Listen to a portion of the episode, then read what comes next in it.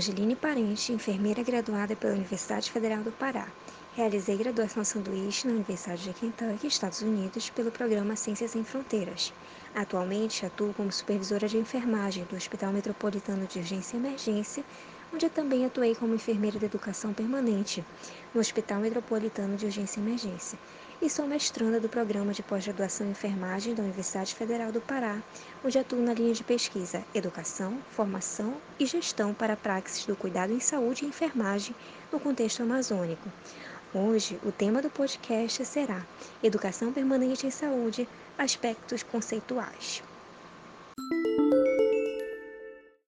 A educação permanente na saúde pode ser definida como aprendizagem no trabalho, onde o aprender e o ensinar se incorporam ao cotidiano das organizações e ao trabalho, adaptadas às necessidades e realidades locais.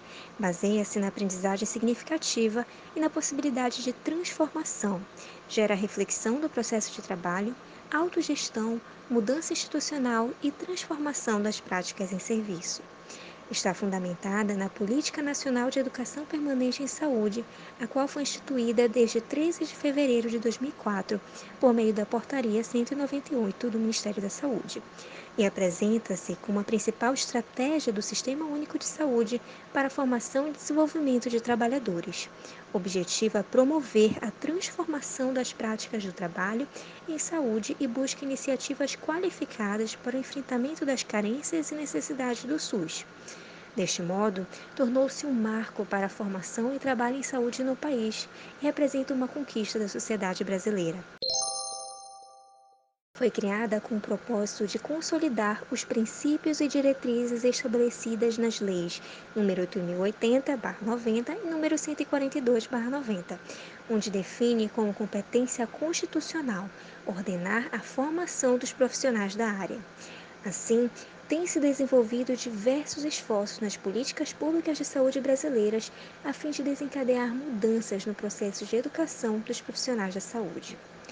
A educação permanente em saúde também apresenta o seu histórico com a proposta trazida pela Organização Pan-Americana de Saúde na década de 70, em se implementar ações de educação permanente voltadas para os profissionais de saúde com o intuito de aumentar a qualidade dos serviços prestados. Apesar disso, o desenvolvimento de educação permanente em saúde ainda configura-se como um grande desafio nas instituições de saúde e entre as diversas categorias profissionais, sendo desenvolvido em núcleos de educação permanente por meio de serviços de educação continuada, os quais buscam, através de ações sistematizadas, elaborar estratégias educativas para a equipe multiprofissional, com o intuito de capacitar, atualizar e desenvolver os recursos humanos para a realização de assistência segura, de qualidade, humanizada, livre de danos e com foco na segurança do paciente. A educação permanente em saúde é fundamentada na pedagogia libertadora de Paulo Freire, isto é, a educação libertadora, ou seja, pautada na problematização, focada em problemas reais. Aí está a diferença entre a educação permanente e a educação continuada. Apesar de suas diferenças, ambas apresentam benefícios. A educação continuada pauta-se na transmissão de conteúdos, é realizada de modo pontual e com foco em atualização profissional. A educação permanente, por sua vez, está fundamentada na Política Nacional de Educação Permanente em Saúde e apresenta caráter mais amplo. Está focada em três sujeitos envolvidos no Sistema Único de Saúde: o usuário, por meio de atividades de educação em saúde, os trabalhadores do SUS, através do desenvolvimento profissional e na integração ensino-serviço, que abrange estudantes da área da saúde, ou seja, acadêmicos e residentes dos diversos programas de residência em saúde, preparando-os para atuarem no SUS. Sendo assim, a educação permanente em saúde apresenta como sua principal característica o desenvolvimento de uma educação libertadora, tanto para o usuário, onde, especialmente na atenção primária em saúde, são desenvolvidas ações educativas que buscam transformar a realidade do usuário por meio da educação, tornando-o um ser participativo no processo de saúde e doença, corresponsabilizando-o por sua saúde. Algo que se apresenta como um desafio seria a implementação de atividades de educação permanente em saúde na atenção secundária e terciária, especialmente no contexto da atenção hospitalar. Entretanto, ainda há muitos entraves para este processo, porém são ideias a serem abordadas e desenvolvidas pelos demais serviços de educação permanente em saúde das instituições. Ressalto que podem sim ser implementadas, como já ocorre em algumas instituições no país que têm alcançado resultados exitosos, pois ao se educar o usuário, usuário permite-se que ele esteja de fato empoderado para cobrar aquilo que é o seu direito, como receber assistência segura e de qualidade por meio do cumprimento das metas de segurança do paciente.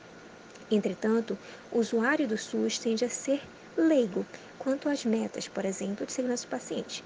Daí a importância na capacidade transformadora da educação permanente em saúde, na atenção secundária e terciária. Como exemplo, ao se desenvolver ações GPS sobre higiene das mãos com os usuários de um hospital, estes usuários se tornarão muito mais capazes de compreender e cobrar dos profissionais de saúde que cumpram os cinco momentos da higiene das mãos a fim de evitar a infecção cruzada, por exemplo. Então, este é apenas um exemplo de como a educação permanente em saúde, ocorrendo na, na, na, na atenção terciária e na atenção secundária, como elas podem dar, produzir benefícios para o usuário. Atualmente, devido à preocupação com os processos de melhoria da qualidade em saúde, diversas instituições no país têm buscado tornarem-se hospitais acreditados, isto é, a busca por certificações de qualidade, as quais são concedidas por meio de um processo avaliativo e de auditorias realizadas por organizações acreditadoras, como a Joint Commission International, representada pelo Consórcio Brasileiro de Acreditação, a Organização Nacional de Acreditação, que concede acreditação ONA nos níveis 1, 2 e 3, onde no nível 1 a instituição é considerada acreditada, nível 2 acreditada plena e nível 3 acreditada com excelência. Além destes, também destaco a Canadian Council on Healthcare Service Accreditation. Ressalto que o processo de acreditação hospitalar tem grande importância na melhoria da assistência, representa uma tendência internacional e apresenta como requisitos mínimos que a instituição acreditada no nível 1 da UNA, por exemplo, cumpra todos os protocolos de segurança do paciente essenciais para uma assistência segura e livre de danos. Neste contexto, destaque-se a contribuição da educação permanente para que se alcance de fato a melhoria na qualidade em saúde. É necessário que as instituições desenvolvam ou criem de fato uma cultura de melhoria, isto é, cultura de mudança. Ressalto que as transformações não ocorrem do dia para a noite, são paulatinas, e aí entra a enorme contribuição da educação permanente em saúde neste processo. Gostaria de destacar as ações de educação permanente em saúde voltadas para o desenvolvimento profissional dos trabalhadores do SUS. Apenas por meio da educação permanente em saúde é possível realizar transformações no cenário da saúde e alcançar de fato a melhoria tão esperada na assistência. Como exemplo, tem-se os protocolos, os protocolos de segurança do paciente, que precisam ser implementados nas instituições que estão comprometidas com a melhoria da qualidade da assistência. E para sua implementação, é vital que sejam realizadas atividades de educação permanente com a equipe multiprofissional das instituições. Sendo assim, cabe às instituições de saúde investir em ações de educação permanente em saúde, as quais são desenvolvidas especialmente nos núcleos de educação permanente e algumas instituições por serviço de educação continuada.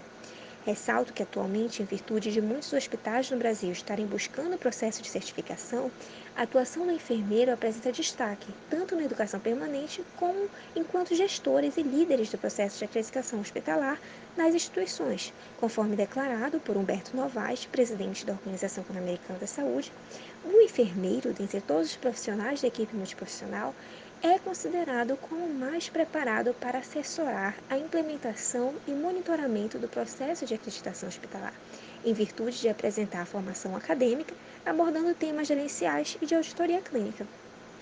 Por fim, ressalto que a educação permanente em saúde surgiu mediante a necessidade de melhorar a qualidade dos serviços do SUS e que, através do desenvolvimento profissional, tem como propósito fortalecer os princípios do SUS Permite a gestão participativa, pois por meio dela o trabalhador do SUS é ouvido ao participar das atividades de educação permanente e, portanto, se torna um ser ativo e participativo nas decisões tomadas pela gestão das instituições de saúde e a EPS, Educação Permanente em Saúde, é fundamentada na metodologia problematizadora de Paulo Freire. Trata-se de um campo de destaque do enfermeiro, ao exercer o seu papel de líder diante dos processos educativos e na solução de problemas que podem ser resolvidos por meio das atividades educativas, ou seja, problemas humanos de aperfeiçoamento profissional.